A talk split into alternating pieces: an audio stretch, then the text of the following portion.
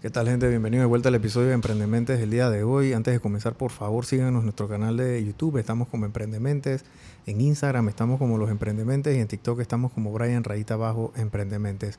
Sigan nuestro contenido y compártanlo. También sigan y compartan el contenido de nuestros patrocinadores, Más Móvil Negocios y nuestros amigos de Alto del María. Y también sigan y compartan el contenido del emprendedor del día de hoy, que es la mejor manera de nosotros apoyar a los emprendedores.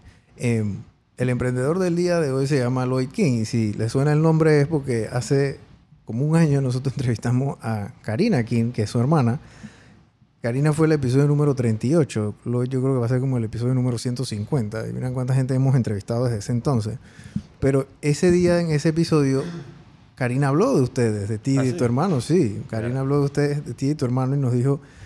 Y yo, y yo te recuerdo a ti y a tu hermano, y seguramente no los puedo reconocer el uno del otro porque son gemelos idénticos. No, no. No, no. De o sea, se parecen demasiado. Claro, yo en estos días fui al, al casco y la gente dice el medio, el medio, todavía, te- no sé, 15 años diciendo, dije, no, no somos medio. O sea, pero, Pero- que tú, uno es mayor que el otro. Sí, yo tengo 5 años más que Kevin. ¡Wow! Sí, sí, ¡Wow! No sabía, eso sí no sabía. sí. Sí, no somos gemelos. Ok, entonces, cuéntame un poquito, o sea, bueno, tú, tú, tú estás en el mundo artístico hace muchos años. Sí, Y yo me acuerdo que tú hacías unas fiestas y estás metido en el mundo de la electrónica. Sí. Y cuéntame un poquito de eso porque ese, ese mundo aquí en Panamá comenzó poquito a poquito y eran, eran pocos los que hacían eventos y esas cosas. Y, te y tú estás hablando de hace 15 años, yo, yo, yo voy para 40. O sea, yo cuando estaba en la calle, salía en la discoteca y las cosas, ya ustedes estaban haciendo Cosas. esta, este, eventos de toda índole y los toques y traían los DJs y esas cosas.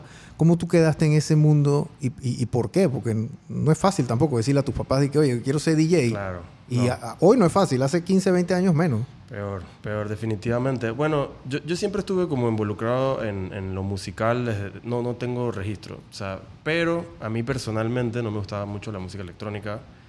La que no me gustaba todavía no me gusta, pero poco a poco fui descubriendo esto que, que hacemos ahora. Entonces, el que sí le gustaba era mi hermano Kevin y él incluso salía con mi cédula. Yo no era de salir ni nada de eso, así que él sí estaba, bueno, en ese tiempo estaba creo que Gallery, Next, todas esas discotecas.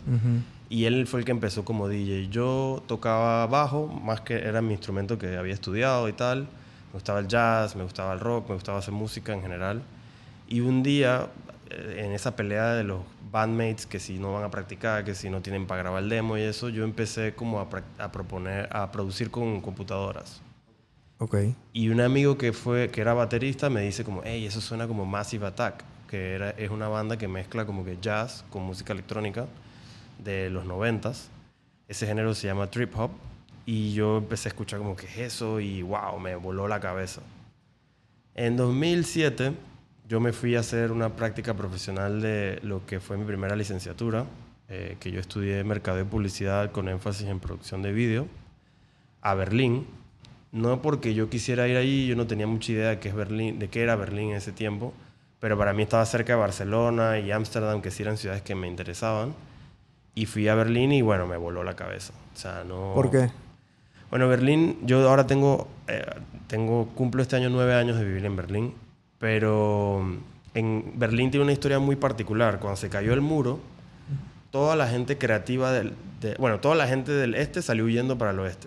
Y la gente creativa del oeste se mudó al este y encontró estos espacios vacíos, completamente libres, una ciudad sin ley zanahoria. Y entonces ese movimiento, no solo para la música, para todo lo que es cultura, creatividad, se volvió un, no sé cómo llamarlo, como un laboratorio de, germinar eh, talento y, creatividad. Y yo llegué ahí en 2007 y bueno, viniendo de una, o sea, imagínate 2007 Panamá, eh, eso como estaba de avanzado fue... me- ¿Cómo estaba Berlín de avanzado? eh, sí, en 2007 fue muy inspirador. Yo tengo amigos, un amigo que me cuenta la anécdota de que su apartamento, él lo encontró vacío, llegó y llamó como que, "Hey, tengo varios eh, meses contactando para que me hagan el contrato y le, le vinieron a poner la luz y ya ese es su apartamento, pero él lo encontró vacío cuando cayó el muro, ¿no? Él- Ok. Él, tiene como 59. Sí, porque había Claro. mucho tema de... Esa era la, la Berlín, eh, Alemania comunista y entonces la Exacto. otra que era la, la- bueno, la que todos conocemos ahora, cae el muro. eh, digo, aquí no vamos a hablar de historia de, de- geopolítica alemana, pero el que quiere conocer la historia que va a ver un documental, que son interesantísimos. Pero sí hubo un cambio muy cultural, tanto en Berlín como en todo el país. Y entonces, inclusive hasta la misma ciudad, tú ves cuando una, tú sabes más o menos dónde tú estás. Si, tú, si tú caminas, porque yo fui una vez a Berlín, si tú caminas en un lugar que era de, del lado comunista, tú lo ves muy sobrio, los edificios, la arquitectura. En cambio, si vas al otro, obviamente ves una arquitectura un poco más vibrante, digámoslo de esa forma. Eh, y entonces tú llegas allá, haces esta pasantía, haces esta práctica, te, haces una inmersión dentro de, ese shock cultural que tienes allá y, y, te regresaste a Panamá. Claro, entonces yo, bueno, panameños somos pocos donde vamos, ¿no? Entonces yo en Praga conocí a una persona que había conocido a un panameño que...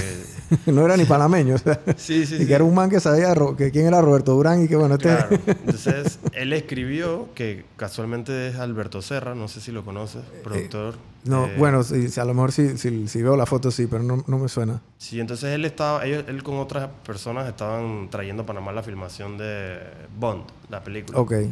Y él me escribió como que, hey man, estamos haciendo esto, necesitamos gente que hable inglés, no importa que te acabas de graduar, eh, vente para Panamá. Y ahí yo volví. Y, y sí, el primer año fue durísimo porque nadie, nadie me entendía. Pues como si hubiera viajado al futuro y volviera aquí. Entonces hablaba con mi hermano y que no, que en Berlín hacen esto así, que el sonido así, que las luces así, que los, los flyers, que esto, lo otro.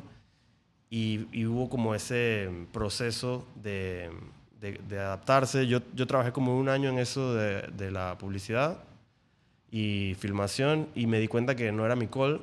Eh, yo en general sentía como que siempre estaba como en deuda, pues como que no llegaba a cumplir con las expectativas de los proyectos. ¿Y tú y qué edad tenías cuando comenzaste a trabajar en, en publicidad? Bueno, curiosamente desde bebé era como modelo, empecé así a salir en comerciales y tal, y luego hice prácticas de, adolescente, me entré a la universidad y así, era practicante de los profesores, estaba como que bien involucrado en la cosa. Pero recibí salarios, yo diría, como desde los 22, 23. Ok.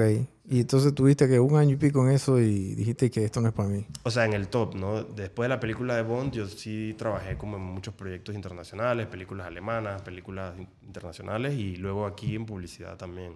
Ok. Eso fue como un año. Y entonces, a mí me gustaba mucho la aviación, así que vi como que, bueno, este es un buen momento para hacer un cambio de carrera. Apliqué un préstamo Lifaro, nada de auxilio ni ayuda Pagaste tu préstamo. sí, pagué mi préstamo y, y chuzo, fue una de las cosas más duras que he hecho en mi vida. O sea, subiera y bajadera de escalera por casi un año.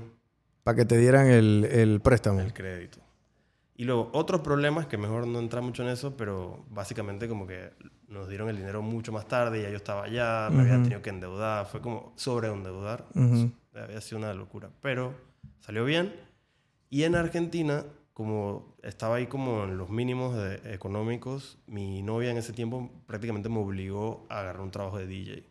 Porque ella trabajaba en Fashion TV como presentadora. Okay. Y tenía esas conexiones así de ese mundo del clubbing y el jet set. Y un amigo inglés de ella tenía esa noche, necesitaba un DJ. Y ella dice que, man, tú eres DJ. Tú estás todo el día con la eh, música. No puedes llegar a un lugar y estás viendo para cambiar la música. En el auto nadie puede poner música. Tú eres DJ.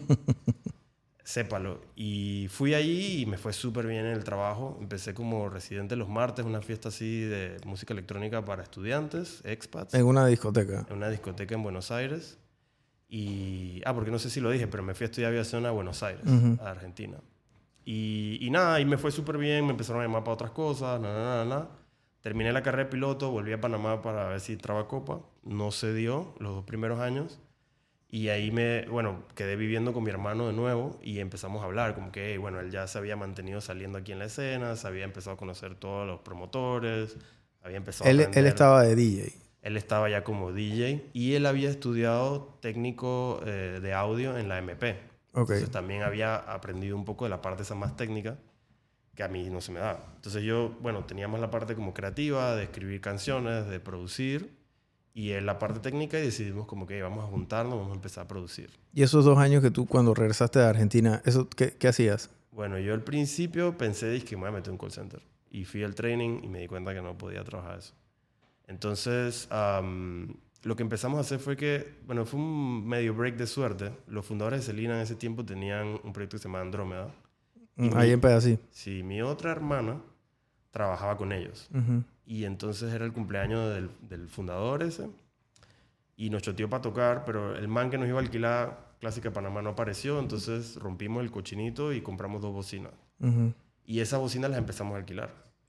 Así también, eso nos ayudó mucho porque los DJs que ya estaban como conocidos y eso nos alquilaban. El equipo. o sea, que compraron equipo y se ponían a alquilar el equipo. Claro, entonces nosotros llegábamos ahí al mall, le, le montábamos las vainas, ellos tocaban o los eventos que tenían así.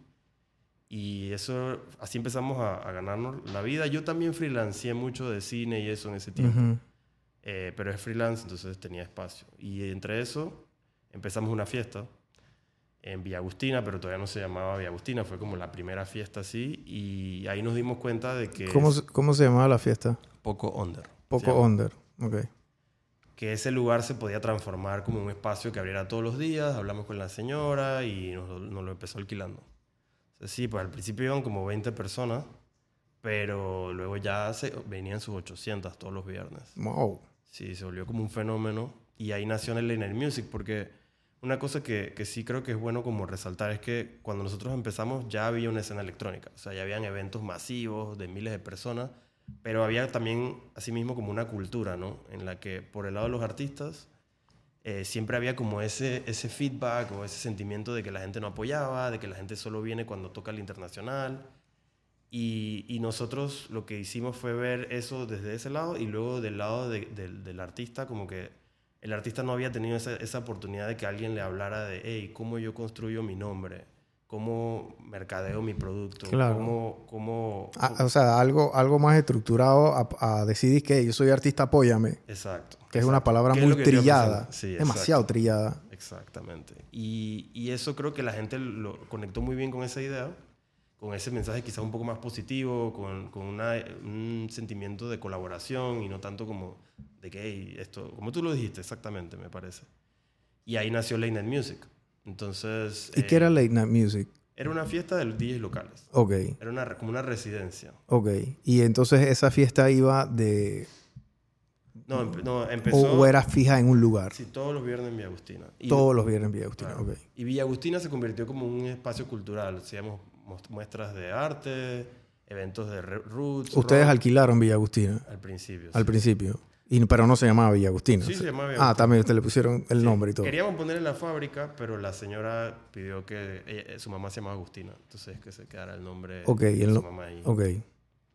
Y bueno, después de un año de Villa Agustina, ella nos, nos dijo que ya no quería seguir con el acuerdo. Como no tenía, nosotros no sabíamos que era un aviso de operación.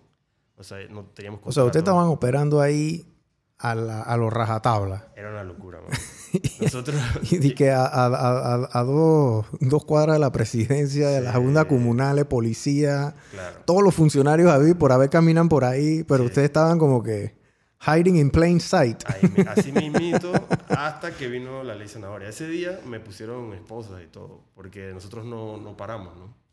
Se llegaron los policías ahí pateando puertas, con pistola, no sé qué, los SPI. O sea, eh, sí, porque la ley zanahoria era hasta las 2 de la mañana. Exacto. No podías, y ustedes, y hasta las 3. Y entonces ustedes se, o sea, eran 3 y media estaba esa vaina más llena, porque todo el mundo cerraba y se iban para allá donde, donde estaba la vaina, ¿no? Estaba explotado, los manes estaban asustados. Eh, pero sí, volviendo a lo que decía, nosotros hacíamos todo. Nosotros comprábamos, o sea, íbamos al, al, al Ah, micrófono. perdón. Nosotros íbamos al, al súper y comprábamos las cosas en el súper, no sabíamos ni que distribuidores ni, ni nada de eso, pedidos.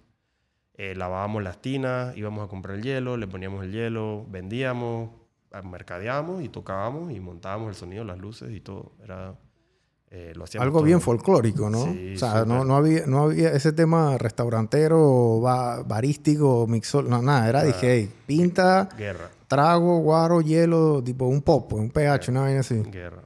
A veces, a veces había bromas de que íbamos a cobrarle a la gente que venía bien vestida o que si venía con tacones, que le íbamos a, a multar, pues, porque era guerra. Ok, y entonces, o sea, y esto, esto se te llenaba en promedio que arriba de 500, 600 personas todos los viernes. Sí.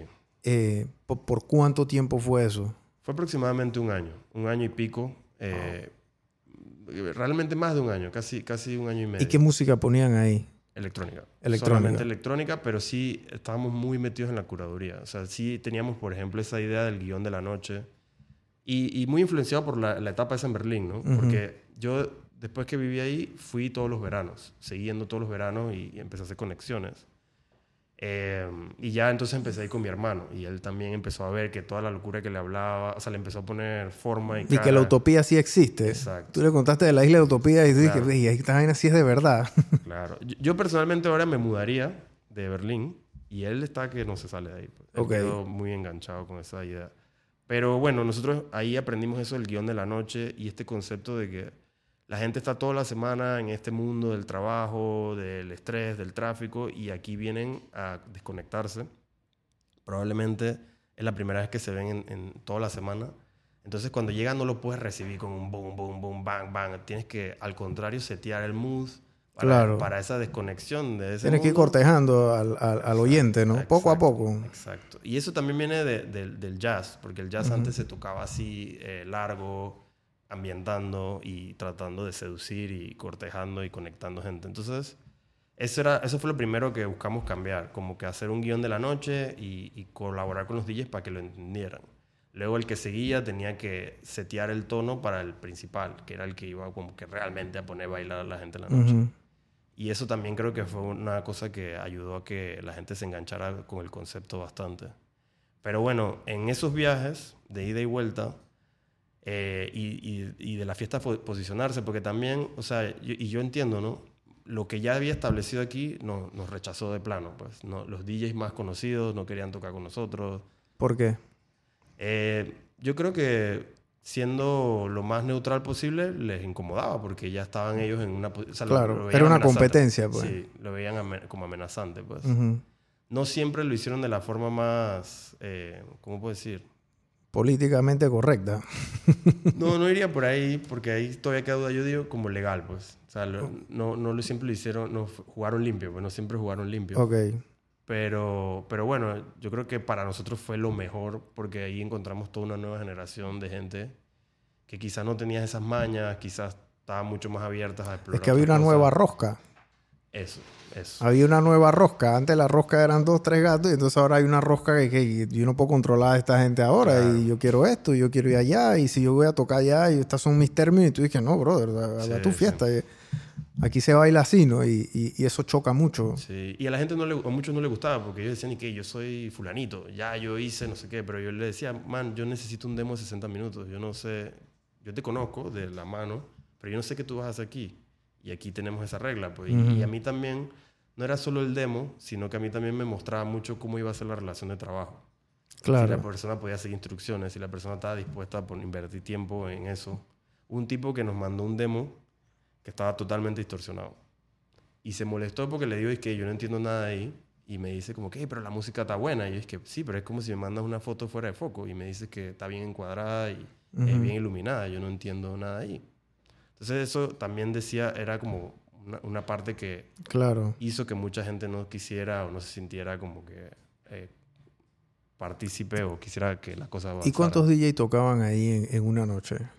Tres. Tres DJ. Tres DJ normalmente. ¿Y arrancaba a qué hora? ¿De las 10, 11 de la noche? Desde las 10 de la noche hasta las 3. Ah, bueno, mentira, de las 9 hasta las 3. Ok, y a las 3 ya en teoría cerraba, ¿no? Cerraban. Cuando vino la zanahoria. Pues. Cuando vino. Y antes era hasta Sí, antes podían ser más DJs. Antes podían ser cuatro, cinco. A veces hacíamos un segundo cuartito. Eh, sí, también. Sí, a mí, digo, cuando me echan estos cuentos, yo, y antes fuera de cámara lo estábamos hablando. Yo tenía amigos y, bueno, todavía siguen como que tripeando la música. Yo no sé si se siguen arrancando tan fuerte, pero. Eh, el, el, tema de la música electrónica te, tiene muchos géneros también. O sea, dentro de la música electrónica es como el rock. O sea, que me queda rock, pero bueno, está, el metal y tal, no sé qué. O sea, hay, hay, hay un abanico que a lo mejor hace 20 años yo escuchaba cinco y ahora, ponte que en mi ignorancia yo conocía cinco y ahora pueden haber cientos de cientos.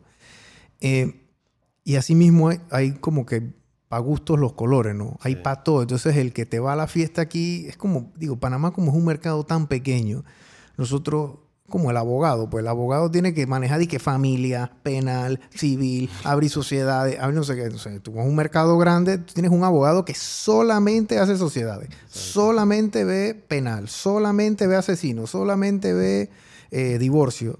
Y aquí yo me imagino que ustedes estaban así mismo, ¿no? O sea, hay, que darle a, todos un poquito para que compartan todos el pastel y entonces todo el mundo se lleva, se lleva bien, ¿no? Nosotros sí lo veíamos así, lo vemos todavía así, pero tratábamos de, de, mantener un tema de calidad, ¿no? De cómo se presenta la propuesta, desde cómo se presenta la propuesta hasta la calidad de cómo ecualiza, cómo Claro. mezcla. Sí, O sea, ustedes estaban cuidando mucho el producto final de la, Sí. de la música, ¿no? Sí. O sea, era como que lo que más les, les- bueno, les importaba todo, obviamente, ¿no? Pero el tema de la música sí le daban mucho detalle. Eh, esa fiesta entonces ya llega un momento que llega a su fin. ¿Por qué, por qué termina? ¿O por los temas legales estos de la zanahoria y esas cosas? ¿O después termina? o- No. Aparte que la señora dijo, dije, bueno, dale, está bien. La señora dijo, chao, pero ustedes ustedes hubieran podido llevar a su gente para otro lado, ¿no? No, ella quería que siguiéramos, pero solo con la puerta, ¿no? Como un, alguien que viene a hacer una fiesta ahí, y Ok. no como el que hizo el lugar. Ok, ok. Entonces, a nosotros, bueno, también paralelamente, a nosotros se nos, se nos fueron abriendo las puertas como DJs.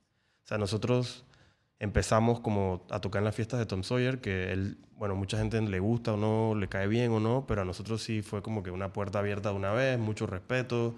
Él nos preguntó cuánto quieren cobrar, no sé qué, y empezamos a hacer como los opening cuando él traía DJs. Ujú.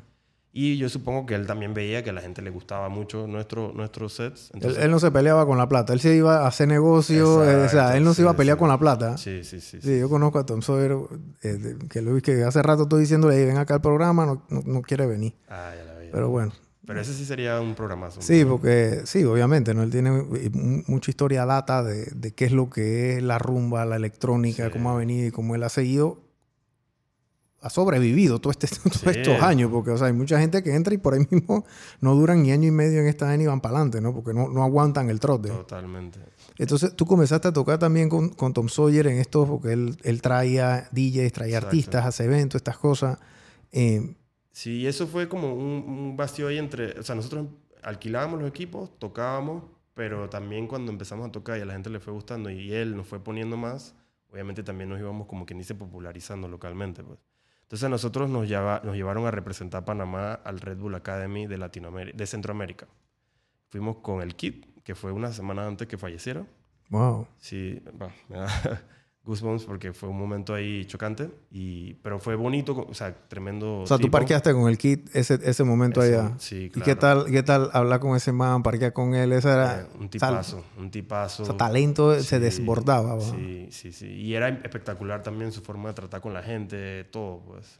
Eh, realmente bri- brillamos mucho los panameños que fuimos allá, Wow. especialmente él, especialmente él cuando fuimos a Guate. Pero nosotros, por ejemplo, íbamos medio, no sé, quiero decir complejados, pero sí un poco como preocupados porque este man, monstruo en su género, el otro que fue fue 100, fue que tiene disco. Ah, bueno, sí, ese, sí fue, fue- fueron puro peso pesado para allá. Claro, y nosotros creo que teníamos, era un set grabado, un CD de poco onda. Los rookie, rookie of the Year llegaron Sí, acá. Y, ta- y le preguntamos al tipo que nos escogió, ¿no? Como, pero ¿por qué nosotros? Entonces él como que, no, mira, yo veo lo que ustedes están haciendo. O sea, yo veo que ustedes tienen un compromiso como innegociable con la calidad. Yo veo que ustedes no están aquí solo por una moda o algo así, porque ya tuvo un caso de una persona panameña que él llevó a, Sudáfrica. Y le fue mal. Y no le fue mal, sino como que él decía que ya luego tiró la toalla, pues como que esa no estaba realmente por, llevarlo mucho más allá. Y eso es una decisión personal. Eh, entonces yo veo que ustedes van a llegar mucho, mucho más lejos y, y lo que ustedes necesitan es este tipo de oportunidades. Y, y yo creo que fue así, o sea, nos fue súper bien. De hecho, nos pusieron a cerrar el evento, que también estábamos como que Wow. cagados, nos fue súper bien, de ahí nos salieron muchos más shows en Centroamérica y conectamos con otros artistas que colaboramos hasta el sol de hoy. Eh, entonces ya en esa vuelta, de, de- como que se unió, ¿no? que ya estaba su- súper establecido Late Night Music, Villa Agustina y King como, como DJ, Ujú. nosotros eh, conocimos a través de Red Bull a, un- a Omar Insenga, que él hacía una fiesta que se llamaba Rescue Beats. Ujú. Y era como, él lo empezó siendo como un after del, del Jazz Fest. O sea, se acababa el Jazz Fest en Catedral, él tenía un apartamento y se iba con su gente ahí y él tocaba, ¿no? Ujú. De hecho, ese era como que el DJ que a mí me gustaba aquí. Yo no, no tripeaba mucho a los demás, pero este man, para mí, ponía la música que era, ¿no? Y él, bueno, a través de Red Bull nos conocimos y le gustó lo que estábamos haciendo. Él era panameño. él, es, él es español, Ok, pero su familia es panameña. ok. Y él es sobrino de Sandreleta, por ejemplo. Entonces, am, ellos tienen, bueno, en su familia hay muchos artistas. Tiene una tía que es como coleccionista de vinilos latinos, creo que la mayor coleccionista de vinilos latinos en el mundo. Wow. Él, eh, tiene un- ellos tienen un, un bagaje artístico muy especial y único. Entonces él, bueno, vimos que nos alineamos mucho en valores, eh, desde lo musical hasta lo operativo y eso, y que bueno, nosotros teníamos todo un mundo por aprender, como te decía, yo todavía no sabía que era un aviso de operaciones, por ejemplo. Entonces, él tuvo mucha paciencia y me, y me, hizo una pregunta, estábamos en, en, en Barcelona, en Offsonar, en ese viaje que hacíamos todos los veranos para ir a, a coger ideas y conexiones y me pregunta, ¿en Panamá dónde harías algo? Entonces, ya no me acuerdo las otras opciones que le dije, pero una que le dije fue Teatro Amador. Y el man se me quedó mirando así con los ojos y me dice, bueno, cuando llegues a Panamá, a Panamá, vamos a reunirnos, vamos a hablar. Llega a la reunión, me presenta, me pone los planos sobre la mesa. Mira, ¿qué tú harías en el Teatro Amador? Yo creo que lo puedo conseguir. ¿Qué tú harías? ¿Qué, ¿Cuáles son tus En ese momento el Teatro Amador estaba abandonado. Abandonado. Pero era una institución, de los que no saben dónde está Teatro Amador, siempre se ha llamado Teatro Amador, desde que se hizo en 1930, 12, no sé, 12. Exactamente. Eh, sí, porque yo me leí la plaquita, en el Teatro Amador hay una plaquita que te dice cuando lo hicieron y, y, era, y, en efecto, entonces, eh, pero eso tuvo andando muchos años y se abandonó y quedó así, quedó como e, esa, esos monumentos o esas, e, e, esas estructuras que o sea, el casco no las puede tocar porque es un monumento de la historia patria, pero también meterle la plata es un ojo de la cara, literal. porque construir y en casco viejo es muy, muy complicado, muy complicado. Y más en ese tiempo, que no era como algo, ya está normalizado. Y, no, y, teatro amador para esa época era, o sea, bueno, yo creo que estaba Casajaguar ya andando, tampoco. Nosotros pudimos ser Casa Jaguar en un momento, pero ya, ya habíamos visto que queríamos hacer otra cosa. Así que abrió, ¿verdad? Teatro Amador fue el primero, que abrió. Ahí no había nada. Y esa zona para esa, ahora, ahora no es roja, pero para esa época era caliente. Eso ya estaba, eso ya estaba, eso no era, eso era Santana así ya.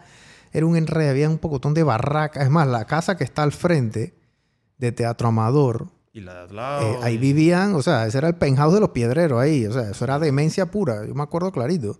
Entonces ustedes agarraron y entonces, digo, este, este señor viene y te dice, ven acá, este... ¿Qué tú harías aquí? Entonces fue como contarle, ¿no? Mira, yo haría esto, haría esto, la, la, caja, la caja mágica, le decíamos. Un lugar flexible donde podemos traer a Aldimeola o a Paco de Lucía a presentarse. estos son DJs bien, eran bien, DJs bien famosos. No, estos son músicos de guitarra más como ah, clásica y jazz. Eh, puede haber teatro, puede haber cine, puede haber una final de la Champions y el mejor escenario donde se pueden presentar los artistas panameños. Eh, qué sé yo, señor Loop, bueno, ahí hicimos como que la reunión de Santo Jorge, hicimos reunión de esos miserables, hicimos, por eso siempre teníamos como esa idea. El último mes de Teatro Amador nuestro hicimos 35 eventos. Wow, eh, todos los días hicieron uno. Y a veces se tumbaba la pared para meter un auto, lanzamiento de Jaguar, saca el auto, concierto de jazz, era, era un lugar, eh, era un, ritmo frenético, pues. Eh, entonces ahí Lane Music también agarró como otra dimensión, porque, bueno, mudamos Lane Music los viernes a Teatro Armador y a veces entonces traíamos DJs y se llamaba Flash Mob Music Movement. Entonces, en esa etapa, que ahora me lo recuerda, por ejemplo, ahora uno de los DJs más conocidos en el mundo este de la electrónica son los Kaine Music, que son Anmi, Rampa y Adam Port. Esos manes vinieron a teatro solo por el pasaje.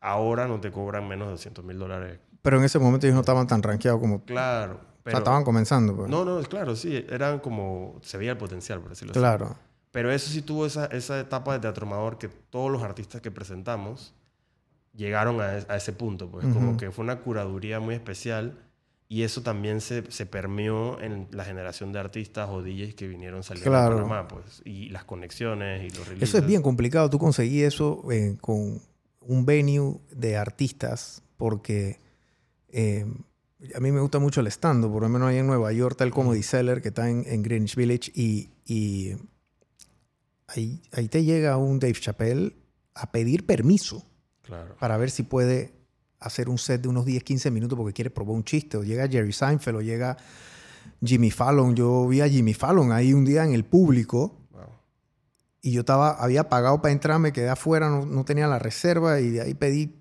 literalmente cacao y la señora dije, bueno, dale, entra. Pues me puso ahí al frente ahí de la vaina y Jimmy Fallon estaba atrás y no lo dejaron entrar. O sea, lo, dejaron entrar y, se sentó y toda la vaina, pero no lo, no lo dejaron dar su set porque no, no había chance, pues ya estaba todo lleno. Y, y eso es lo que... Y, y eso es lo que pasa, y lo que pasó ahí en Teatro Amador, que como que, o sea, el DJ estaba dispuesto o el artista estaba dispuesto a tocar gratis para, para demostrarse a él mismo que en efecto esto, lo que él estaba haciendo era bueno o era malo, porque la calidad era tan alta que el público ya estaba acostumbrado a mucha calidad y no iban a estar aguantando eh, chambonerías, ¿no? Sí, no, y el lugar fue un, sueño y, algo muy especial, o sea, desde el sonido, por ejemplo, el, ese sonido es el que te pedía Madonna si la buqueas o que tenían en el sonar para no sé cuántas personas sonar, 180 mil, una cosa así, para un cuarto de 500 personas. El tratamiento. Ese era, ese era lo máximo que aguantaba teatro, 500. Legalmente sí, pero creemos que una noche entró más. Pero, pero no por nuestra culpa, sino que bueno, nos dimos cuenta de la seguridad estaban metiendo gente y, y eso. Pero eso era lo que aguantaba bien eh, el lugar tenía también eso, pues, de que, de que había toda una sensibilidad y una forma de tratar cuando ellos venían también. Era quizás en su tour el lugar donde mejor se les acompañaba, se les llevaba a Portobelo, bla, bla, bla, bla. Era todo un paquete de experiencia.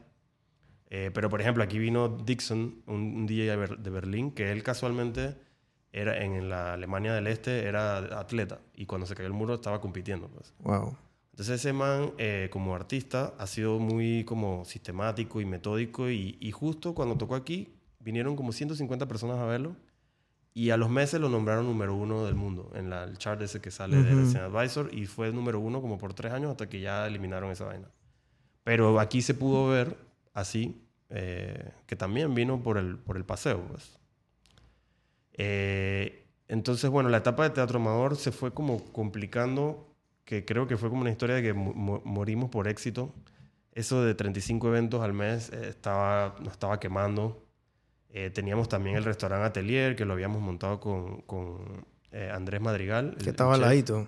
Era arriba. Era arriba. Ah, pero entrabas al lado. Al lado, sí. la puerta al lado, clarito. Y ese lugar también, o sea, a veces no había, casi era muy complicado conseguir espacio en las reservas, estaba siempre happening. Y entonces también mi hermano y yo sentíamos que nosotros nos queríamos dedicar a ser artistas, más que eh, organizadores de eventos y construir cosas, eh, venues. Y ya habíamos sacado música en algunos sellos de Alemania, entonces decidimos que, bueno, queríamos hacer, dar el paso a movernos. Nos acercamos al grupo Tántalo y les propusimos un partnership, porque nosotros veíamos que, bueno, en la parte de curaduría quizás no estamos alineados, pero ellos hacían mucho mejor la parte operativa. Nosotros no somos o sea, ya ahí habíamos, ya sabíamos que era un business plan, ya sabíamos que era un inventario, ya sabíamos que era un aviso de operaciones, pero no al nivel de ellos. Entonces, le ofrecimos un, eh, hacer un partnership, ellos lo vieron y nos prefirieron comprar. Entonces decidimos como que, concha, esta, esta es la oportunidad de nosotros de, de, de salir bien y seguir ¿Y qué le compraron? Compraron Teatro Amador. Ok, la gente de, de Tántalo. De Tántalo. Entonces compraron la propiedad, pero también el negocio. la propiedad intelectual y todo. Y pues. todo el asunto, ok. Entonces, eh, fue un Halloween la última noche que hicimos. Terminamos la fiesta, empezamos a recoger nuestras cosas. A las 8 llegaron ellos, entregamos, hicimos la inspección de inventario. Y a las, no sé, ponte que 5 de la tarde nos fuimos para Europa, a, a, Berlín. Pues. De una. De una vez. Wow. Entonces, eh, bueno, ya en Berlín nosotros... O sea, llegaron en Berlín, ya tenían gente allá cuadrada como para comenzarse algo, ¿no? Porque no iban a llegar ya y que hola. Sí, sí, sí. de cero. Ya habíamos sacado música en varios de los mejores sellos alemanes de, este, de esto que hacemos nosotros. En Get Physical, con la gente de Móvil, eh, que en eso no solo eran los mejores, sino porque ahora no están tan rankeados, estaban en su mejor momento. Ellos nos hicieron unas notas que nos permitieron tener la visa de artista. Ok pero también a través de teatro eh, yo, yo, me había convertido como uno de los curadores de la embajada alemana, del Ministerio de Cultura alemán en Centroamérica. Entonces yo lo ayudaba, por ejemplo, si traían un eh, expositor aquí, a que también se presentara en Honduras, a que también se presentara en, en Costa Rica y eso y eso. Entonces el, el, embajador y el agregado cultural también nos hicieron una carta, como que nosotros también trabajamos con esta gente. Se nos superdieron la visa de artista al principio y llegamos a Berlín, pues muy cómodos. También entramos a la agencia de esos Kanye Music, como a representarnos. Estábamos como que, la verdad, que muy, muy bien posicionados. Y yo pensé, como que, ah, más nunca voy a hacer eventos, más nunca voy a, a, hacer nada de eso. Pero pronto nos dimos cuenta que eso también era una parte de lo que éramos nosotros y, nos apasionaba, ¿no? Entonces, ahí Late Night Music se volvió como una fiesta nómada, como tú dijiste en algún momento.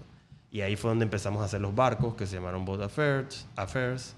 Empezamos a hacer los showcases. Teníamos un evento que se llamaba Takeover, que la idea era como agarrar un hotel, todas las áreas posibles, si era el lobby, si era el rooftop, si era la piscina, y hacer como distintas... ¿Y quién pensaba todas estas vainas? Todas estas ideas. O sea, era tú y tu hermano se ponían a filosofar así, o tú dijiste, hey, se me ocurre esto, vamos a hacer esto, y, y lo ejecutaban. Que eso era, que ese es el tema, gente. Miren, hay gente que comienzan a pensar, no se crean. O sea, yo tengo muchos amigos y tú también vas a tener muchos amigos. Es más, estoy seguro que tú te sientas en un lado y te dicen, oye, Lloyd, ¿y por qué tú no haces no sé qué? Y, yo me imagino, y, mucha gente me dice, ¿y tú por qué no haces no sé qué? Yo me digo, pero ¿por qué no lo haces tú, brother?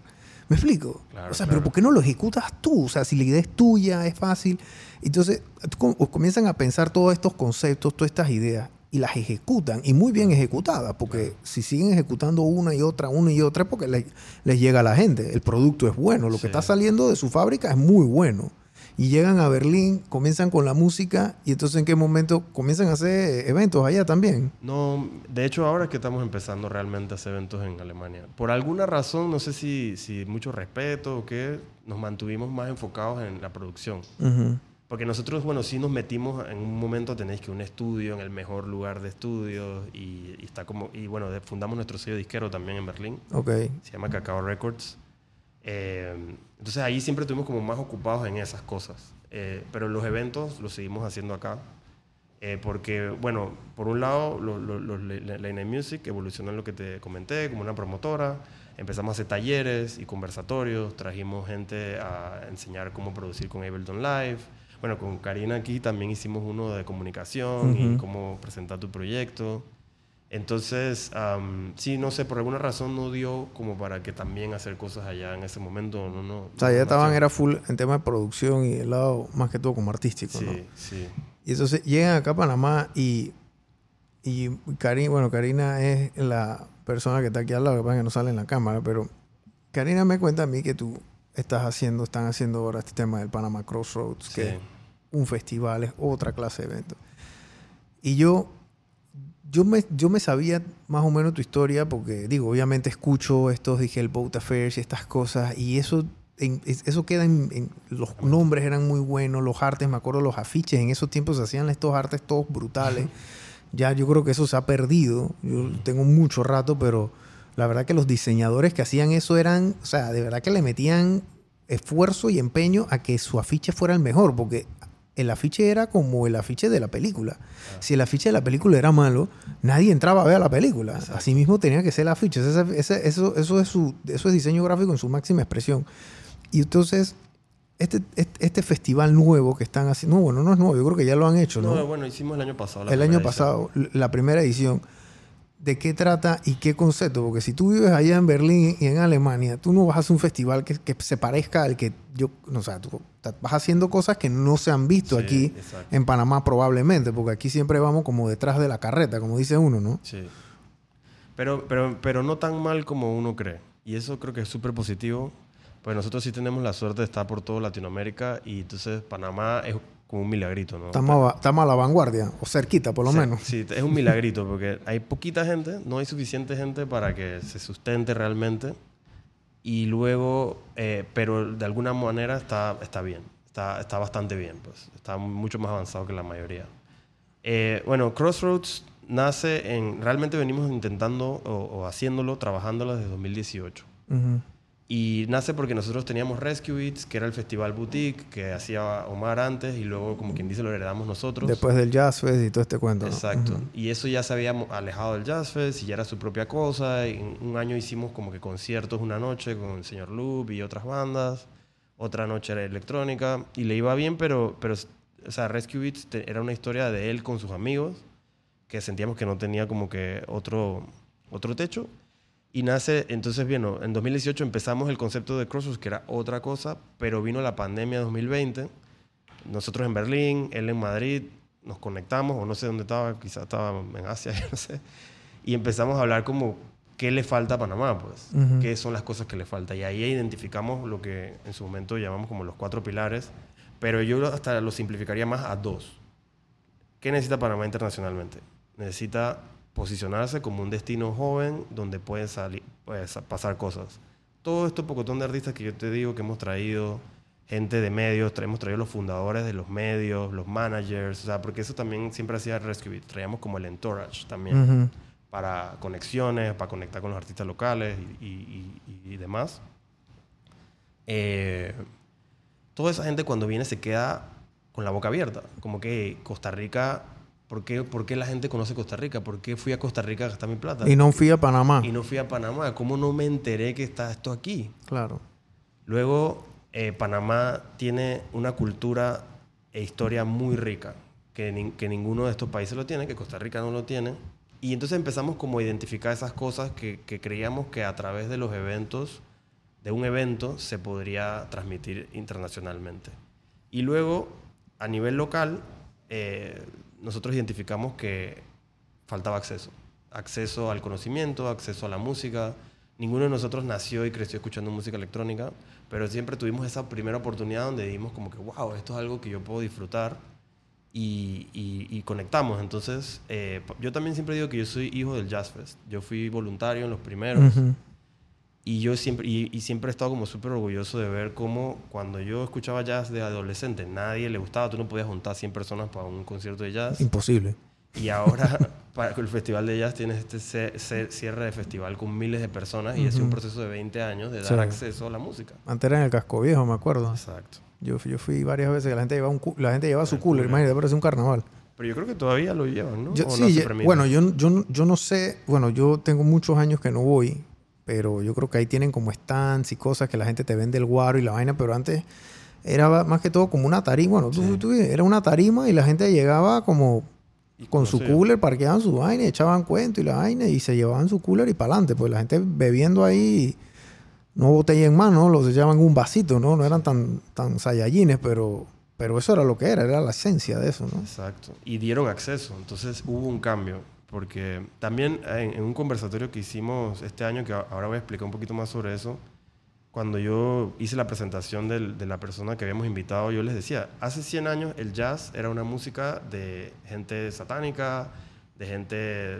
O sea, no estaba bien vista socialmente. Y hoy en día, aquí en Panamá, es la expresión artística con más apoyos, tanto del público como de las instituciones. Sí. Entonces, miremos con, con esos ojos lo que está pasando hoy, el movimiento joven, creativo, y, cómo vamos a ser jugados nosotros 100 años después, de cómo lo tratamos, qué oportunidades le dimos y, qué espacios le, presentamos, ¿no? Entonces, eh, esa parte es clave para nosotros, dar acceso. Este primer año logramos traer al alcalde nocturno de Ámsterdam, precisamente para que, se, bueno, al final la que aceptó venir fue la vicealcaldesa. La alcaldesa nocturna. No, vino, la vino el alcalde nocturno de Ámsterdam, pero de Panamá logramos conseguir a la vicealcaldesa, en ese entonces era la señora Judy Meana, y a la directora nacional de las artes. Luego también invitamos a varios de los candidatos a representantes, alcaldes y demás, y la idea era como que él les contara, mira, acá en Ámsterdam pusimos un alcalde nocturno por esto y esto y esto, esto es lo que, hace, lo que hizo falta, porque, bueno, tú, tú también preguntaste de, de dónde vino esto, ¿no? Y nosotros como artistas nos hemos presentado en varios festivales alrededor, pero tres fueron clave que nos marcaron para tener esta idea. Uno fue el BPM en México. Eso se hacía en Playa del Carmen. Eh, hubo una, una, desgracia, como un atentado, que, que, hizo que el festival se mude a Costa Rica ahora. Tuvieron mirando Panamá, pero no hubo el apoyo. Tuvimos mirando para hacerlo en Panamá, perdón, y no hubo el apoyo, así que no se hizo. Se lo llevó a Costa Rica. ¿Cuánta gente entra en esos festivales? Bueno. Ese BPM, ¿cuánta gente entraba allá en México? 175 mil el último. En un fin de semana. En un fin de semana en un pueblito, Playa del Carmen, quizás tú sabes cómo es. Miren, gente, es que la gente dice que la cultura y la música no paga. Y aquí está este señor que ha trabajado de cultura y música por los últimos 15, 20 años. Y trabajo no le ha hecho falta. Al contrario, posiblemente no hace más porque nada más tiene dos, dos manos. Entonces, cuando yo escucho estas historias de que hubo un festival que metió 175 mil personas aquí en Panamá, ni en las manifestaciones que hubo de la minera hubieron 175 mil personas en la calle. ¿Me explico? O sea, nada más para que tengan una magnitud. Y aquí van a venir 175 mil personas con billete, porque esos festivales no vienen aquí a, hacer camping. Esos son festivales que la gente quiere el, mejor sonido, la mejor bocina y nada más hagan una, una, este, Matemática. Una matemática. Pónganse que esos boletos cuestan 100 dólares. Para decirte un número bajito, porque probablemente cuestan más, pero ponte que cuestan 100 dólares. Dale, esa es la plata del organizador, porque él tiene que vender su boleto. Pero si tú gastas 100 dólares en un boleto, Lloyd, ¿cuánto te vas a gastar en comida? ¿Cuánto te vas a gastar en guarro, en hotel, en Transporte. transporte, en turismo, en ropa, etcétera? Entonces, esa es la clase de, de- de- de cosas que uno lo, lo- lo deja a uno boquiabierto, porque entonces viene el vecino de nosotros, Costa Rica, y nos roba Colombia. el mandado, o Colombia nos roba el mandado, etcétera. No se apoya esto y, y entonces comienza, porque tú estás buscando como espacios vacíos en- y en base a esos espacios vacíos tú generas y creas un producto. Exacto. No es que yo tengo ganas de hacer una fiesta, no, bueno, yo, yo voy a hacer un evento que cumpla con los requisitos de lo que está, de, de las necesidades del mercado Sí. como si fueras un startup en California, porque eso es lo que ellos hacen allá. Así tal cual como tú lo estás haciendo. Bueno, nosotros hemos adoptado mucho esa mentalidad y esa metodología, pues, y estudiado mucho sobre eso. Y eso lo tratamos de aplicar en lo que estamos haciendo para desarrollar nuestros conceptos y nuestros productos. Eh, pero eh, me parece súper interesante porque todavía no hemos llegado a lo peor. Pues. Si 175 mil es bastante, el sonar mete 200 en lo que es el sonar oficial y entonces se creó alrededor del sonar lo que es el off sonar y supuestamente casi llegan a 2 millones de personas en la ciudad activando todos los espacios posibles, de estadios, plaza de toros, Qué locura. Eh, ¿Y el sonar dónde es allá en Barcelona? en Barcelona. Entonces nació el sonar primero, que ya va para 25 años creo. Ujú. Y de eso la gente empezó a hacer sus after y no sé qué. Y ahora existe el Love Sonar, que todos los monumentos, el castillo de, de, Montjuïc, el monasterio, Claro. perdón, todo lo, lo ocupan con cosas. Y lo curioso de esto es que el que te va al sonar también te va al BPM y también te va al, al, al Tomorrowland y entonces también te van al Winter Conference en Miami y te van al de. California y te van al de... Un circuito. Entonces ellos están, tú sabes, no, posiblemente no van a ir a todos, pero dije, hey, este año fui a este. Lo más importante. o Lo sea, más importante. Sí, entonces ellos hacen su, su o van al, al que hacen allá en el desierto, el, Burning el, Man. el Burning Man, que también es otra, otra cosa. Entonces, este, el- e- ese, ese, es el, ese es el tema, que aquí a veces se nos... Aquí a veces nosotros no nos damos cuenta de qué es lo que está pasando porque creemos que vivimos en una burbuja y en vez de estar enfocados en, en el asunto. Cuando tú dices que no había apoyo, que no había apoyo, ¿quién, ¿quién tenía que apoyar? ¿La empresa privada? ¿El gobierno tenía que dar los permisos, la plata? O sea, ¿cómo era el asunto? Claro, hay varias cosas. O sea, pero iba a mencionar uno más que es el, más, el que más nos referencia, que es el ADE, el Amsterdam Dance Event. Es un evento en la ciudad de Amsterdam. Amsterdam, creo que la población de la ciudad, no de las periferias, es como 800 mil habitantes. O sea Bueno, que- es muy grande. Pero tiene la infraestructura, ¿no? Claro. Y ellos llevan 400 mil visitantes oficiales. Pues está. Entonces, es una experiencia que tú ves todos los hoteles eh, buqueados, todos los Uber no consigues, tranque de bicicleta, 24 horas, pues. Entonces, eso fue una cosa que nosotros que coño, esto en Panamá se puede hacer. O sea, hay la cantidad de habitantes similar, hay una infraestructura, pero obviamente proporcionalmente, ¿no?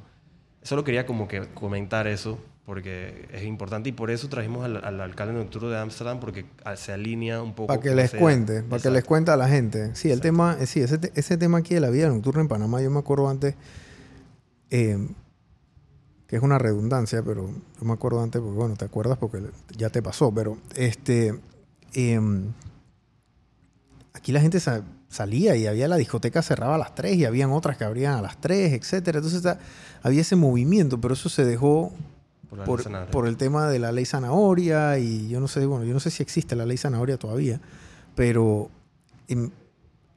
est- estas ciudades o estas urbes, gran parte de su economía es de la, es, La de la cultura y de la rumba que hay en la noche. Ojo, obviamente ahí, digo, abres toda clase de, de- de- de asuntos que están pasando a la vez, pero estos son productos. Y yo me acuerdo, mira, cuando yo hablé con, con Aramis Cornejo, el de, el de Chill Out, que él ahora está haciendo un proyecto que se llama Downtown Amador, etcétera. Me recuerda mucho cuando hablo contigo, porque él hablaba mucho de los productos. Ey, el producto nocturno de Medellín en Provenza y el, producto el producto nocturno aquí y allá. Entonces, imagino. eh, entonces eh, así mismo tú tratas esto porque este es tu negocio, este- tú, vives de esto, pero tú tienes que generarle como un talle a, a- a una persona que, que se lo ponga.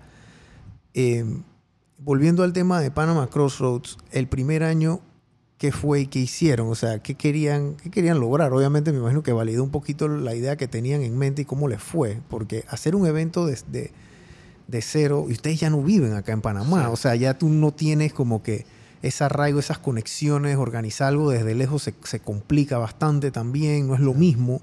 Tú no estás en la escena todo el día, entonces llegas y quieres hacer este evento acá y cómo, cómo fue ese proceso y también nuestra vida ha cambiado, pues como artista ese crecimiento siguió. Entonces, por ejemplo, este año yo solamente he estado cinco fines de semana en mi casa. De, Allá en Berlín. En Berlín, sí. O sea, tú estás tocando que todos los días, o bueno, todos los fines de semana en, en, diferentes partes del mundo. Sí. Wow. O sea, en los últimos dos años solo nos faltó Australia, pues, Oceanía. Fuimos a África cinco veces, Asia, eh, pero bueno, eso, eh, la verdad que hemos logrado armar un super equipo aquí en Panamá que nos ha apoyado y también nuestros inversores. Entonces, esa, esa combinación ha sido eh, fundamental. Fundamental, la clave para poder. Yo creo que nos fue muy bien, mucho mejor de lo que esperábamos. ¿A dónde lo hicieron? Bueno, como queríamos, queremos mostrar la ciudad, eran cinco o seis locaciones. Ok. Entonces eso fue un poco loco y difícil. Retador. Sí, pero la gente que vino se fue con la cabeza volada, porque no es de que Tomorrowland, que me meten en una tarima o dos, un par de tarimas y me voy. Y, revuélcate ahí. Y nunca vi nada y eso, eso era... Y eran días diferentes. Exacto. Era que un día era en tal lugar, otro día era en tal lugar, así. Sí. Okay. empezamos el jueves en el Biomuseo. El Biomuseo tiene un problema bien interesante que ellos tienen en su regulación que no se puede vender boletos ni, ni comida ni bebida. Entonces tú lo tienes que alquilar y ofrecer todo gratis. Entonces, bueno, eso fue, lo, hicimos porque creíamos que tenía que salir en las imágenes, la gente que viniera de afuera tenía que vivirlo, entonces hicimos como un cóctel que nosotros eh, ofrecimos todo. Luego, el, el, viernes entonces en la mañana empezaban los conversatorios y talleres, hicimos el del alcalde nocturno en el, en el Teatro Gladys Vidal, que fue el apoyo que nos dio el, Estado, que nos prestó, el, nos dio el espacio. Y la vicealcaldesa, que ella no tenía por qué hacerlo, apoyó y se presentó. Entonces ahí tuvimos expositores de, o sea, gente que vino a participar y hacer preguntas, productores de eventos de Guatemala, Costa Rica, Colombia, Kenia, Ghana, Alemania, Italia. Wow. Y luego entonces los candidatos a políticos locales que también vinieron, creo que hasta uno de Chiriquí y otro de provincias centrales. Okay. Y fue súper bonito ese debate. Luego, en la noche, entonces, el viernes teníamos en el rooftop de Celina un evento y el bote con 400 personas en el mar al mismo tiempo. Ese fue otro, otro evento en el mar y entonces en Celina también tenían algo andando. Paralelo el viernes. Ok. puedes escoger. Y luego entonces el sábado era mi pueblito y el domingo teníamos el búnker de este que hicieron para la Primera Guerra Mundial, que era una batería de misiles ahí, al final del casco viejo en la isla Flamenco. Ok. Entonces era el cierre del festival que fue completamente gratuito. Wow, qué cool. Eh, sí. Entonces ahí, bueno, vimos un montón de gente. Ah, bueno, perdón, me faltó el, sábado durante el día. Habían talleres, entonces hicimos tres talleres. Uno era introducción al DJing, si tú nunca has tocado un equipo, cómo tú haces para empezar. Eh, introducción a la producción de música electrónica, lo mismo, si nunca has tocado un equipo, cómo tú haces para empezar y un poco de workflow de los artistas, cómo ellos producen su cosa. Y el último lo hice yo, que era cómo tú puedes lanzar tu música como independiente con las herramientas digitales que hay hoy en día. Ok. Y, y cómo la puedes promover y mercadear. Entonces, también, eso fue, los talleres fue una sorpresa de las más gratas y más grandes. Porque, porque, se llenaron. Se llenaron y tenían que ser como 45 minutos y fueron como dos horas y media, la gente no se quería ir. Fue, fue bien bonito. O sea, que había, había un hambre de conocimiento en la escena que, probablemente la gente, la gente a veces dice que no, que en Panamá no se consume cultura, que en Panamá eh, no sé qué, y entonces comienzan con la quejadera, pero es que tampoco hay nadie ofreciendo esta clase de cosas. Entonces, o sea, digo, la gente no va a tener, la gente va a tener hambre porque, eh, eh, la gente va a decir que no, no apoyas, pero es porque no, no hay el producto. Pero cuando pones el producto sobre la mesa, entonces la gente le brinca, le brinca encima, ¿no? Y a veces, a veces hay, el, hay el producto, pero no hay los recursos para comunicarlo y que la gente se entere. Porque eso también a veces es es importante también, ¿no? Sí, las dos cosas. Bastante, porque ahí siempre hay eventos de que, oye, no fuiste a no sé qué, oye, me acabo de enterar con la foto de Instagram que de ayer. Sí. Eso pasa mucho. me, Me, a mí me pasa personalmente. Sí. Eh, entonces, y este año cuándo es el festival y cómo va a ser la dinámica. ¿Van a hacer algo parecido o igual a lo que hicieron el año pasado? ¿Van a ver los talleres, las presentaciones, etcétera? ¿Cómo va a ser el rundown si lo tienen y, y cuándo arranca, cuándo termina? Bueno, el festival ha seguido evolucionando y creciendo como, como vino desde 2019 y ahora nuestra apuesta es que queremos convertirnos como esa campaña cool de identidad de Panamá que no, no, no va a poder hacer nunca el, el, el establishment y queremos mostrar la identidad panameña a través de la cultura y qué para nosotros es cultura y qué es eh, esa diversidad que tenemos en nuestra identidad. Claro. Entonces, eh, por ahora lo que vamos a presentar es una oferta culinaria. Tenemos tres chefs. Lo que pasa es que el viernes, eh, o ya pronto viene el anuncio, entonces no quiero como que... Ah, ok. Bueno, esto va a salir después. Esto va a salir después, así que tú puedes decir... Puedo tirar, puedo sí. tirar. No, no, vamos a, vamos a dejarlo así. Pero, pero sí van a haber uno- unos chefs panameños que van a estar eh, haciendo una propuesta de colaboración en vivo, cocinando. Eso empezaría el jueves. Eh, luego entonces empiezan los talleres, también van a haber talleres culinarios. Eh, se nos ha unido al, al equipo y socios también Itzel Yard, que me imagino que la conoces, el artista panameña generativo Ujú. y, y que NFT. hace ajá, NFTs. Ujú. Entonces, también vamos a tener algunos talleres y conversatorios NFT, arte generativo, algunas muestras de arte digital y luego entonces eh, vienen lo- los showcases de música electrónica en la noche. Vamos a tener uno en Casco Viejo, donde vamos a, con un boleto vas a poder ir a varios lugares, eh, siguiendo esa idea de la gente que viene de afuera, pueda Claro. experimentar un poco la cosa. Y luego vamos a tener en Amador, junto al, al Biomuseo, un lote donde se han hecho varios festivales, la, pro- la producción principal, que van a haber dos stages y, bueno, artistas de diferentes géneros. Ok. No solo música electrónica, estamos trayendo gente de Sudán, gente del Caribe colombiano a presentar esa propuesta de música afrocaribeña Claro. eh, sí, inédita. Vamos a tener gente, sí, de, de casi todo el mundo, literalmente. Y eso es, ¿arranca qué día? El 29 de febrero 29 de febrero. hasta el 3 de marzo. Ok. Sí. casi una, una semana. un- eh, sí, casi una semana. Sí, son como cinco días. Cinco días. Sí. Eh, hacer un festival es mucho más retador que hacer un evento de, de noche, porque un evento de noche y ya cuando tienes un venue fijo ya no tienes que mover sonido, ya, o sea, has hecho el asunto tantas veces que el ensayo y error ya lo haces como por mecánica, Claro. pues. Pero hacer un festival no es tanta mecánica, hay muchas piezas variables dentro de este engranaje desde la logística, el tema de los artistas, el tema de los hospedajes. Esta gente llega y no conocen a nadie aquí, así que van a decir que hay Totalmente. lo en mi hotel. Uy, espérate un momentito que no, o sea, tú, tú no le das un hotel a uno de esos manes, esos manes, hey, brother, tus manes son unos amateuros que no, no- va para Instagram y chao, me voy para mi casa. Y eso, y adicionalmente el trato al huésped que llegue a- Total. al, al- al evento, etcétera. O sea, aquí hay mucha gente metiendo mano para que esta vaina, Sí. para que el tren ande a a la hora que tiene que andar, ¿no? Sí, el año, este año que pasó, bueno, y ahora sí puedo decir el año pasado, porque hasta hace una semana tú Sí, era sí, sí. a principios de este año. El año pasado, eh, eso fue bien bonito porque vinieron vino mucha gente de fuera y los pudimos atender. O sea, vino nuestras amistades de, de Europa, de Berlín, de, de África, vino gente, lo que comenté, vino de, de todo Centroamérica y bueno, nosotros los ayudamos con todo, acomodación, transporte, cena, obviamente las entradas. Eh, después del evento nos acompañaron a Portobelo para que conozcan también un poquito Qué cool. les conseguimos también, les ayudamos, bueno, nosotros lo que hacemos es como una guía para esos visitantes de después del evento donde puedes ir, que si Venado, que si Boca, que si Coiba. Para que hagan turismo interno. Exacto, y sigan gastando. Claro. Y, y nosotros, bueno, sí, desde lo logístico, el, el equipo es un- son unos guerreros. Mi hermano y, y Anderson se, se echan al hombro la parte de la producción y Food and Beverage. Tenemos el equipo de operaciones, que ahora lo está liderando Ana, Ana Carolina. Tenemos el equipo de Hospitality Bookings, que en teoría lo lidero yo, yo soy el, el programador, pero realmente me ayudan mucho. eh, ¿Cuántas. ¿Cuántas habitaciones de hotel ustedes reservan cuando viene, cuando hacen este festival? Bueno, mira, el festival el año pasado tuvo 30 art- DJs, algo entre locales y internacionales. Eh, pero no solo son los DJs, también vienen los medios, vienen Viene los afuera. managements, Exacto. el tour manager.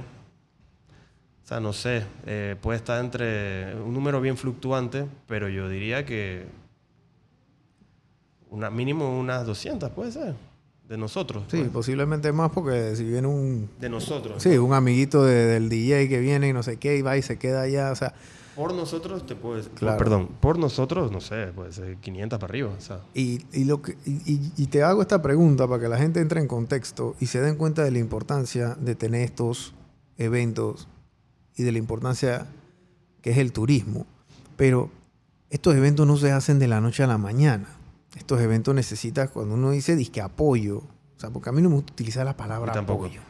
Porque el apoyo parece como una limosna. Sí. Apóyame ahí. Yo le digo a mi mamá, ay, apoya, cuando estaba pelada, ay, mamá, apóyame. Será plata para ir para carnavales, me explico. O sea, es- es- eso, no es, eso no es sostenible en el tiempo. Tú tienes que hacer una inversión, invierte en cultura, invierte en un evento, eh, este, Crea un destino. crea un destino, algo, "Ey, yo quiero ir a ese festival allá como eh, aquí yo entrevisté a, Ricky a Ricky Martínez de, de Filthy Friday también, tú hablas con Ricky y él te habla así también, el producto, la necesidad, lo que había en boca, yo había viajado, había Somos visto. brothers, somos brothers. Sí, de- bueno, Ricky es mi, mi, mi, mi- hermanazo.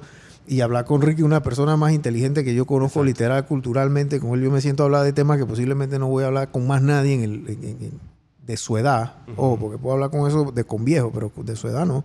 De nuestra edad no. Y, y hablar con él es así, como hablar contigo. Es como hablar con. Arami. Hablar, o sea, se sientan y entonces establecen que hay un problema, hay un vacío, hay una necesidad. Obviamente no lo van a hacer por amor al arte. Claro. Me explico, porque también tienes que tener un negocio, tienes que, tener, comer.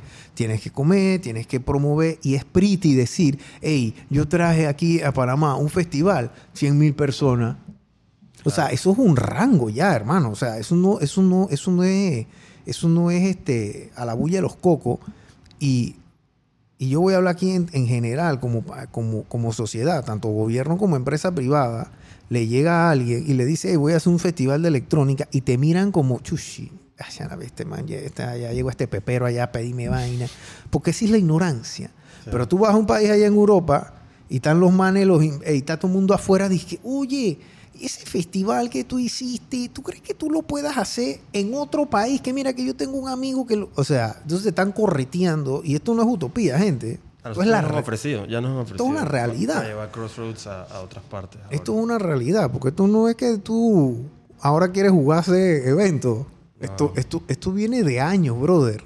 Para tú sentirte cómodo para decir que, mira, yo creo, ya nosotros tenemos las espuelas bien puestas, yo creo que no va a ser fácil, pero tenemos, tenemos las herramientas para hacer la casa Sí. y para hacer el evento. Y ahora lo están haciendo de vuelta, 29 del 29 de febrero al, al 5 de marzo. ¿Cuál es, cuál es la página?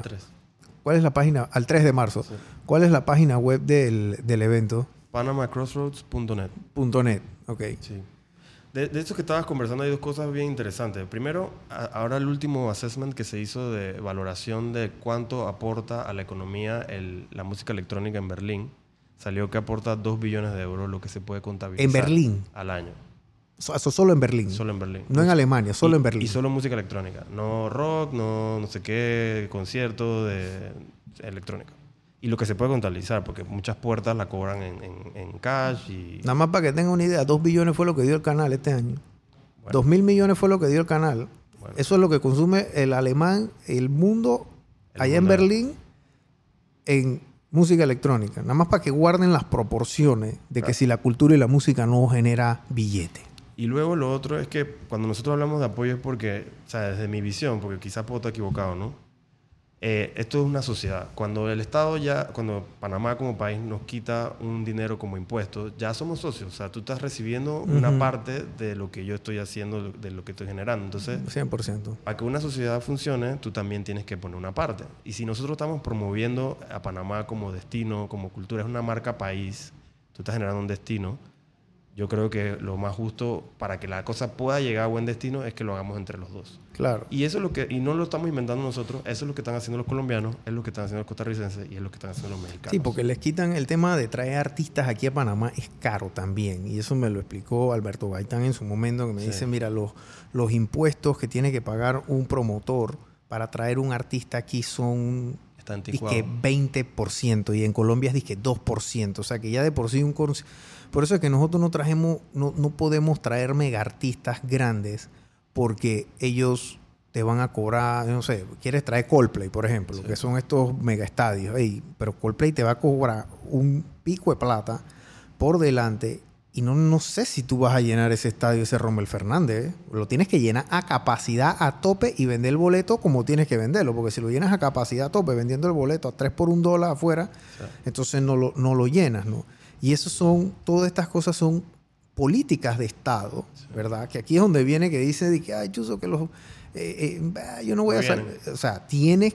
La política de Estado la generan los diputados, la genera el gobierno, pero hasta cierto punto tienen que hacer leyes fiscales para incentivar esta clase de eventos, porque si yo comienzo a sacar mi flujo de caja y tú comienzas a sacar tu Excel y tú pones impuestos y se me van impuestos 26%, y tú tienes que vender los boletos más caros. Ya es más, más, es más, mucho más complicado. El inversionista lo piensa dos veces, quiere un retorno mayor porque tiene que tener más riesgo, etc. Entonces, todo, esta, todo este asunto se genera en base a estos debates y estas conversaciones, que es buenísimo que invites a políticos a estas cosas para que ellos palpen y vean que, esto es una realidad, en el mundo es una realidad. Lo que pasa es que como nadie habla de esto, nadie lo conoce, como que queda ahí, ¿no? Sí. Este año nosotros estamos apostando mucho a esa parte. Eh, vamos a enfocarnos más en los candidatos que en, los que están saliendo. Eh, pero es bien interesante porque del público que fue al conversatorio pasado había gente que levantaba la mano. Mira, yo soy doctora, yo soy dentista. yo soy dentista. ¿Tu, hermana mayor es dentista? No, no, no. Una ah, persona que fue al, conversatorio del alcalde nocturno. Yo soy dentista, yo no soy DJ, yo no soy promotora. Pero para mí esta comunidad es importante, lo que se está haciendo aquí. Yo sigo a esta gente y, y creo en el proyecto y los quiero felicitar porque hayan querido participar y hizo su pregunta. Entonces nos hemos dado cuenta que la gente que nos sigue quizás no son eh, millones, pero son gente que son los verdaderos influencers, pues no, no de redes, sino en la calle, pues como gente que, que, eh, que, genera opinión. Entonces, conversando con los, los, candidatos, les hemos hecho saber esto y que creemos que aquí hay una posibilidad de, de esparcir esta, estas ideas que son de buena política, Siempre. que pueden ser de beneficio, de beneficio para la sociedad. Y entonces, por eso este año queremos repetir, pero sí enfocarnos un poco más a los que vienen, pues, a, que sí, a los, sí, a los, a los, nuevos que van a, que, que están ya, que están en la papeleta, ¿no? Para que, porque esos son los que van a generar las leyes y de incentivos fiscales y estos temas.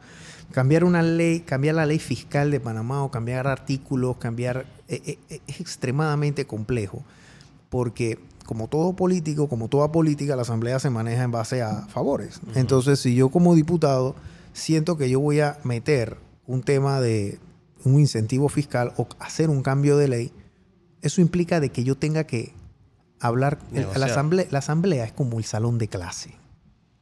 Van a haber gente que te va a caer mal, otros no te van a caer mal, pero si tú logras que mucha gente te caiga bien, tu estadía en la escuela va a ser muy placentera. Y asimismo, ellos tienen que ir pidiendo, haciendo lobbying, cabildeo, oye, mira, yo voy a pasar esta ley, apóyame con esto. Pero esa clase de pedidos no vienen con un sí, ya, vienen con un sí, pero tú también me, apoyas en esto, acuérdate. Entonces, entonces es... Eh, y las bancadas y todo eso. No me, no me gusta usar esta frase, pero es como cuando, cuando eh, Don Corleone llega al principio de la película del padrino, lo que le gusta del padrino era la boda de la hija de, de, de, Vito, eh, y y él llega un señor y está ahí diciéndole, oye, mira, que yo necesito este favor, que no sé qué. Y el tipo dice, bueno, al final, tú sabes, ¿no? El tirijala y le hizo, le dijo que sí, le iba a hacer el favor. Y en ese momento, el, eh, don Corleone no le pidió nada a cambio, sino que le dijo, mira, va a llegar un momento, en algún, en algún día, que yo te voy a llamar y te voy a pedir un favor. Y ahí es donde tú me vas a repagar. Y más o menos así es que funciona esa dinámica dentro de, una institución como la Asamblea, que son los responsables de hacer esas leyes que necesitan los generadores culturales aquí en Panamá, que generan e, empleomanía, que generan turismo, porque el incentivo nace es del Estado para que él sea un mejor socio para ti. Exacto. Tú necesitas que el Estado sea un mejor socio, porque ahora mismo el Estado no está siendo un buen socio. Para nada. Se está quitando, está agarrando su tajada y entonces no está aportando, no está jalando la carreta, pues. Él está montado encima de la carreta, él no está abajo de la carreta empujando. Y eso es, eh, eso es lo que hay que cambiar o eso es lo que tenemos que ajustar o mejorar, ¿no? Sí, totalmente. Ustedes Eh, el festival, gracias por, bueno, gra- gracias por venir hoy. El festival es del 29 de febrero al 3 de marzo. Visiten panamacrossroad.net. Eh, los boletos ya están a la venta. Sí, ya están a la venta. Ya los boletos están a la venta. Compartan este contenido. Yo igual voy a hacer un video de, de Panama Crossroad cuando venga un poquito el- ya que estemos más cerca del festival para que ustedes eh, conozcan, aunque esto va a salir más o menos unos, unos- unas semanas antes. Pero sí es importante que ustedes se den cuenta, los emprendedores fundamentalmente, es la metodología y el tren de trabajo que utiliza Lloyd para generar un producto. Porque Lloyd no es que llega y genera el producto y después sale a buscar a la gente. No. Él habla con la gente, él se da cuenta cuál es el vacío, cuál es el pain point, cuál es, que es lo que hablamos aquí. Validen su producto. O sea, tú no tiras una fiesta sorpresa, Lloyd.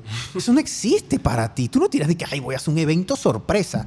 ¿Qué te pasa? Tú no sabes el evento sorpresa. Eso no existe. Te, te- te echaste a reír porque es la verdad. Sí, lo Tú hablamos hablas- también, tú- o sea, tú- o sea, hablas tú hablas con 300, 400 personas en el mundo, porque te la pasas viajando, aquí en Panamá, allá no sé qué, y vas haciendo en tu cabeza con, y, y- y con, con, con- con tu hermano, con tus socios, con tu equipo de trabajo, y se la pasa, y entonces me imagino que te quedas hasta las mil pensando estas vainas y, y maquineando hasta que tú dices que, ok, esto es lo que vamos a hacer.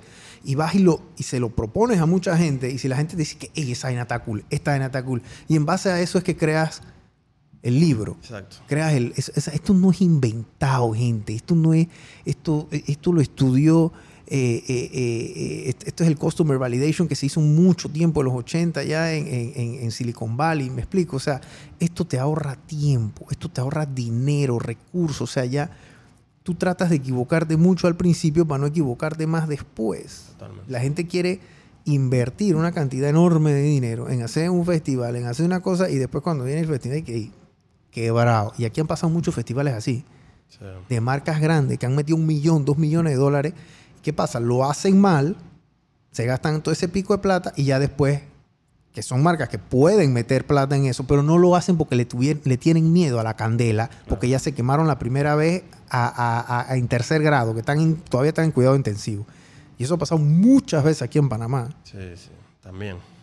Eh, Panamá es un terreno difícil para que las cosas Complicado. crezcan. Para que las cosas crezcan. Los artistas, lo cultural y, y artístico. Es dificilísimo. Bueno, gracias por haber venido, hermano, y echarnos historia data de, un poquito cómo fue el tema de la, de la, de la escena electrónica aquí en Panamá, que, que no es una escena muy conocida tampoco, pero es una escena que sí vivió, yo creo que en, en mi juventud mucho tiempo cuando, cuando iba. Em, y y esa, ese género ha seguido creciendo, eso va increciendo. Y- y ahora la gente que ha seguido con el género a lo mejor tienen otro poder adquisitivo también. Y esto no es como de... de- de- esto no es por pasión. Dale, sí, lo, lo hacemos por pasión. El artista lo hace por pasión, pero tiene que hacer sentido económico también, porque si no, no se hace. Se acaba el sueño. Si Se no acaba puedes el- comer, se acaba el sueño. Exacto. Gracias por haber venido, eh, Lloyd. Este, visiten panamacrossroads.net. Ya los boletos están a la venta. Así que hasta la próxima, hermano. Hey, mucho gusto. Gracias por invitarnos, por darnos el espacio, de Claro. verdad. Eh, y bueno, espero verte allá también, ¿no? Sí, no, yo voy ahí, de cañón. Y entonces, y bueno, y saludo también a, a Karina, que me dijo que, hey, mándame Claro. saludo, ca- saludo, Karina, que ahora y ya un beso a la mamá, a la nueva a, mamá. a la nueva mamá, es verdad. Sí, sí, sí. Ya le, yo le dije, "Hey, esto va a ser lo mejor que te va a pasar en tu vida, Karina. Sé mamá, vos. ser papá es una cosa espectacular. Chao, gente. Chao.